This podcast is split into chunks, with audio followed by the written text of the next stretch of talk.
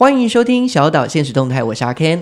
大家好，我是 Vicky。那我们今天的主题是什么呢？今天我们要聊聊玩游戏的小朋友到底会不会变坏呢？社会定义不了我们。这个玩游戏呢，听起来好像轻描淡写，好像在公园去 玩溜滑梯一样。但其实我们今天想要聊聊的是打电动，或者是有很喜欢手游、打桌游的人啊，到底会不会被定义为是传统长辈底眼光底下的坏小孩这样子？嗯，那长辈们感觉上都会认为打游戏的这样的人啊，他们是哪里怪怪的，对不对？我觉得这个其实有点像是一个刻板印象啦，就是说，可能以前媒体啊，或者是报章杂志、报章杂志，对，我要学习我妈妈的 讲话，很像晶片的报章杂志，对，讲话非常清楚，嗯。那就是因为打游戏好像是一个不是生产的行为，我觉得大概二十年来吧，都会有一种你是家里蹲，所以你才会沉迷于游戏，你一定是宅男，或者是你有社交障碍的人才会躲到虚拟世界。但是其实我这十年来，其实我觉得。沉迷于游戏或者专精于游戏的人，其实蛮多元的，不是以前那种刻板印象的几个角色这样。真的，或者是可能在平台，不管是 YouTube 啦，或者是一些自媒体平台发酵之后，越来越多人就是有一些去参加竞技比赛啊，或者是在 YouTube 上面发展，就是他在玩游戏的这些氛围，都是可以赚到钱的。嗯，我觉得赚到钱的确是让这一个行为变得有一个正向的说法。嗯，但是其实最关键点是，这些人借由各种不同的传播平台，让没有在玩游戏的人看到，哎，他们超健康的。其实我觉得是他们真正的面貌也被展露出来了，这样子。至于是真的健康，那个健康来自于，比如说他在打电竞八个小时，哦，他就是你也是上班时间，对啊，你也是上班八个小时，嗯、那嗯。可是大家不会说加班的人不健康，可是为什么诶打游戏的人就不健康？所以相较于这之下，其实是非常明显的，就知道以前的刻板印象是可以破除的。这是一种偏见，要破除各种偏见的来由来源，就是你要多元吸收传播资讯嘛。所以其实我觉得，在大家有多元管道可以去理解打游戏的人跟游戏本质的时候，就会消除这个刻板印象。我想我们应该也要找一个就是电竞选手来我们节目上聊聊天。我觉得电竞选手可能会先把发票寄给我们。他们超赚的，对。好，我们先来一个随堂测验。嗯，好。Ken 是有在玩游戏的人嘛？那我们来想请教你三个最夯的。我想一想哦，我有一阵子很想要买 Switch。对，因为 Switch 也算是游戏的一种嘛。是。那请你提出三个最热门的 Switch 游戏，在十秒内。好，第一个健身环大冒险。有钱的话，我就想再买一个。好，好，第二个。再来就是我也不知道为什么现在到底还没有人在玩动森。动物森友会。是的。好，最后一个你会想选哪一个？第三个我呃，因为任 Switch 就是任天堂嘛，那任任天堂最有名的就是马里奥。那马里奥系列我是有玩过几个不一样的游戏，我觉得都还不错。所以这个三个游戏你都有玩过？对。那你自己最要排一个喜欢的排名，你会怎么排？好，如果喜欢的话，我觉得马里欧可能因为升值我们心，就是毕竟他也可能五六十岁、七八十岁还是更长的陪伴我们小时候。哎，但是我打个岔，所以你沉迷于马里欧系列是因为你喜欢这个角色？对，或者是像在那个。马里奥赛车里面就会选择选择马里奥这个角色，嗯，了解，来去玩。然后第二个是你会选动物森友会，动物森友会其实我有玩过一下，嗯、但是我真的觉得很无聊。所所谓的所谓的无聊，它就是真的就是走一走，然后去那边就喵喵喵喵喵喵喵喵喵喵，然后就出来，然后去捡地上的东西，捡一捡，然后盖一个自己的家。对。但是因为我自己是没有玩动物森友会的，虽然我大概知道他在干嘛。然后我有一阵子也是想说，哈，那个就是有一点像是你在 FB 上跟朋友讲话，那你进入动物森友会，你还是在跟你朋友交流。哦，就是用游戏来带互动的这个概念。但是对我来说其实是蛮无聊的，因为我就觉得说我已经在脸书或 IG 跟你交流了，我干嘛还要特地进入动森跟你交流？但我后来想想，这个逻辑呢，很像有一阵子我我家爸妈很沉迷于那个开心农场。哦，可是那个已经很久以前了，超久。可是对大 爸妈来说，那就是他们玩得起来的游戏。嗯、那我就说，你在种假的菜，你开心吗？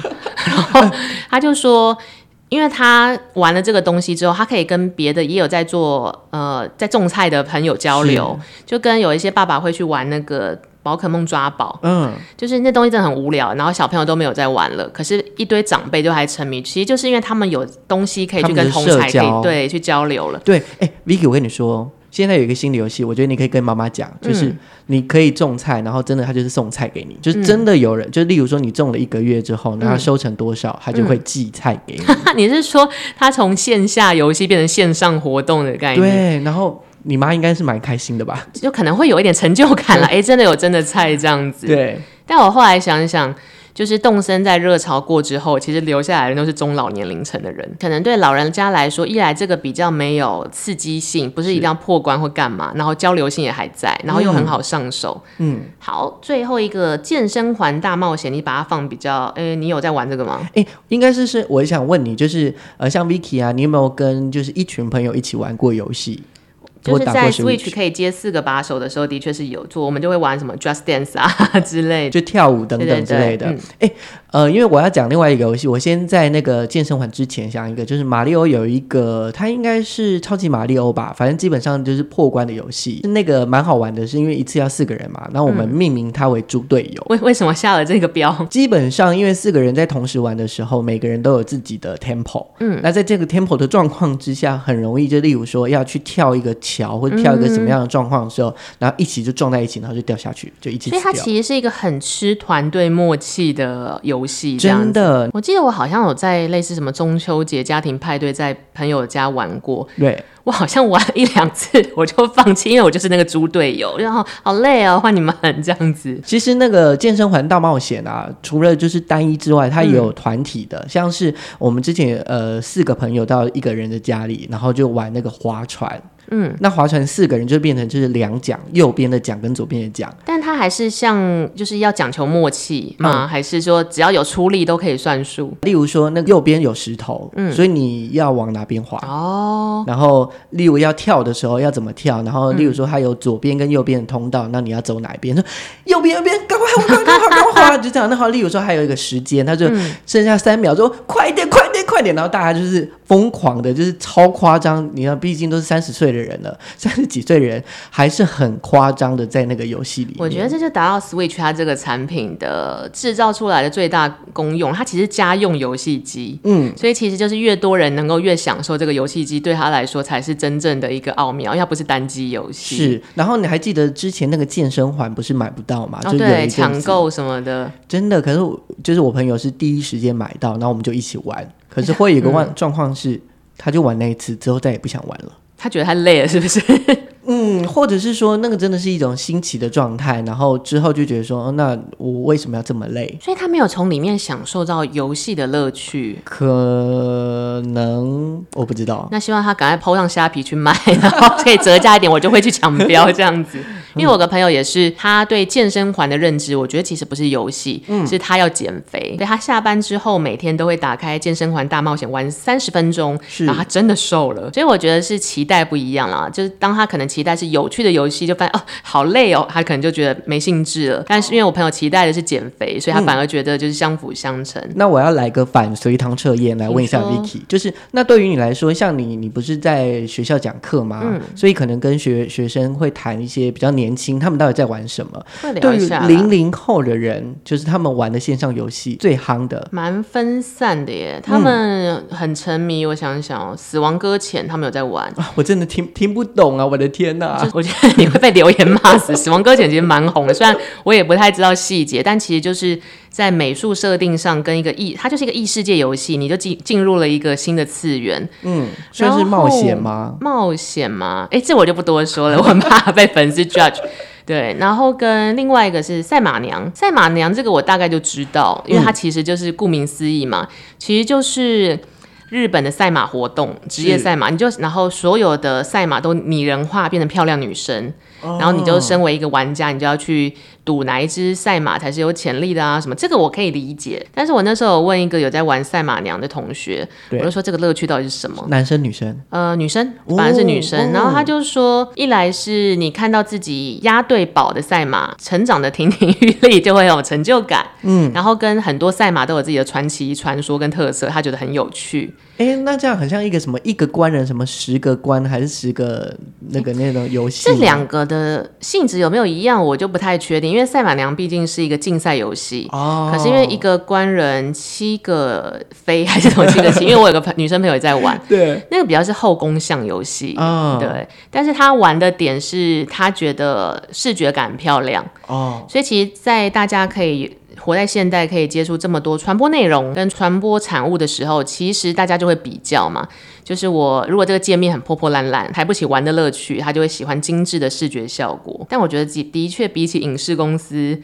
电玩集团是更有实力做这件事啊，就是优化整个 整个界面这样子。对，你这边有听过什么你玩过最奇特的游戏吗？包包含手游啊之类的，奇特到不行之类的。我小时候玩这种射击游戏，最早应该是跟我姐一起玩 CS，就是你自己是一个拿持枪的人，然后你就可以进到一个密室，然后打掉所有敌人跟怪兽之类的。但你会喜欢那样的氛围吗？我那时候觉得蛮疗愈的，因为它有破关感。就是你过了一关之后，你会到更难的关，然后就会有成就感。其实跟赛车是一样的道理。大概我们小学的时候有那种大型的机台，就是什么格斗九八、格斗九七、格斗九九之类的。我好像没有玩过这个，完全没有吗？对，嗯、那个就是投一次十块，然后可以玩两场。那有人例如比较厉害，他就是每一次都赢别人。他只要赢别人之后，他就可以持续的继续玩，然后大家就一直要投钱。哦，这让我想到我最近在看一个剧，叫《天桥上的魔术师》，然后那大概也是一九八零年代吧，哎，八零到九零，嗯，所以他们也是都会拿，就是在。生活环境上就在打大型的格斗机，其实对我来说那蛮远的，可是大家看起来很沉迷于那个东西。我小学的时候，那个时候好像已经变成是哦，我们在玩 Game Boy，就已经变成掌上型游游戏机了这样子。那就是个人的，就没有互动哎，对，他没有没有办法连线。后来如果要连线的话，就变成去打网游之类的。我另外还有遇到一个学长，他今年大概是快四十岁，他现在还是很沉迷于各种游戏，包含手游或者是网游，甚至他有去，对，对他有去跟我说，他二十六号要，哎，是是我们哎我们录音的那一天，对，他在期待《魔物猎人》的最新作，我自己是不熟这个系列啦，是，然后我就让我想起来，我曾经在网络上看到过一个新闻，是 Twitter 有一个年轻的公司，他发现他的员工那一天都要请假，为什么呢？他们要去抢《魔物猎人》的最星座，所以干脆社长就决定说，那大家都都放假好了，就让你们好好去打游戏。哎、欸，我觉得这真的是蛮有趣的一个概念，就是以前好像就是小孩子是可以玩游戏，或者是小孩子会被限制玩游戏，然后大人基本上都不会谈到游戏的这件事。结果现在连公司都主动的让大家可以放假一天玩游戏，对不对？我有问我学长，我就说你几岁了还在打游戏？但是后来想想，因为他选的游戏也是成人向的，然后跟其实这就是一种兴趣，可是因为我自己。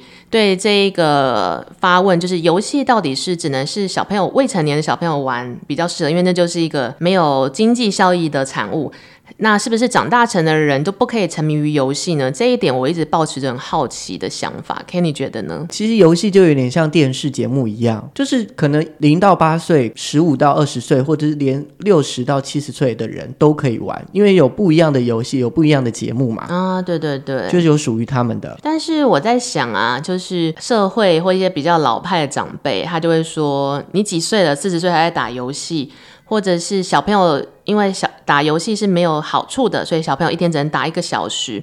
我觉得可能是他们以前接触到的游戏都很单一，嗯，比如说就是纯打打杀杀，或者是纯打麻将什么之类的，所以对他们来说，游戏就停留在一个负面印象。但是随着科技时代的发展，其实游戏变得很多元，这是一个超级蓝海。嗯，或者是说上一辈的人，他们其实忙于工作。根本没有时间玩游戏哦，他们不觉得享乐或者是沉迷兴趣是一件对生活有益的事。是，我觉得爸爸妈妈不能这样想，或阿公阿妈。但不会啦，现在他们开始就是，例如说有婴儿潮开始退休了，他们就有自己的时间，嗯、发现手游也是一个 乐园，是不是？对啊，或者像是宝可梦，可能有一个阿北，他就是拿了四十几台啊、哦，我知道那个北北，然后骑着车，很像 上次地震讯息给他说他崩溃，对，就是孔雀开屏等等，就是他们开始去选择他们自己想要过的生活。我觉得我们如果从先不如果不讲 kimoji，我们就从商业模式跟经济效益来讲好，好，我们就是以实际呃案例来说，比如说我以前会打呃麻将，然后就会氪金，或者是我玩过一个叫做经营电影院的游戏，它也会让我去氪金。我在想大家是不是其实人人都有氪金过？你有氪金过吗？我也是最近就最近是迷上那个打麻将的游戏，嗯，可是基本上我。一开始是不氪金的，但是有一次就是我玩了三百一百，然后玩了两场之后钱就没了。然后他就会告诉你说，现在有很多氪金的，对，然后你可能乘上一百倍啊，你就可以拿到可能十万块。然后这个优惠只有今天有哦，对，而且钱也不用，例如说可能一百块，你就可以拿到十万块。我想说，嗯，好，那我就拿来玩玩看好了，感觉很划算这样。但是像 Ken，你是有意识的，比如说，好，我氪一千块之后，我就不会再做，不管我多想要这样子吗？对，对，基本上是啊，因为它游戏就是只是给你休闲或者是娱乐的，或者是那个、嗯、那个阶段，例如说某种程度是一种赌博吧，就是 OK，那这段时间我就拿这个钱来赌就好，不要再继续赌下去了。哦、你就是可以很理智的做、嗯、做到停损点这件事，我就是知道说，呃，如果说再继续赌下去，你的钱会没有，那我马上对开始要理智要回来这样子。嗯但我也在想啊，我有学生就非常非常疯狂的沉迷于手游，但是我是一个我希望学生可以自由自在生长的人，所以他有一天跟我在，他有一点像在反省告解，把我当神父这样，嗯，然后他就说是不是这样不太好？我就说可是你把正事做完了，那你有时间又不影响身体，你爱 爱他什么谁在乎啊？所以我就为了给他一点信心，我就。必我就以两个方面给了他分析，说玩游戏对你的人生是有益处的。我就从科学面跟人生经验跟他分享。科学面来说呢，我就拿了一个硕士论文给他，我还找了一个论文给他。我就说，你看上面写提升视觉注意力以及空间智能，玩游戏是有助于你在科学、科技、工程及数学领域达到较高成就。所以你继续打手游，你以后就是贾伯斯。对，这是第一点哦，总共有四大点。第二点是因为他们很多人会打那种。呃，赛车、赛车或者是射击游戏，那真的很要手脑并用。对，然后我就会说，你看你那么喜欢玩某某某某某，这样这种东西呢，可以加快你在高压情境下的决策速度，并提高你决策的准确度。我就说，你以后呢 就会去当海军陆战队，你真的是一个很好的 push 者，哎，笑死。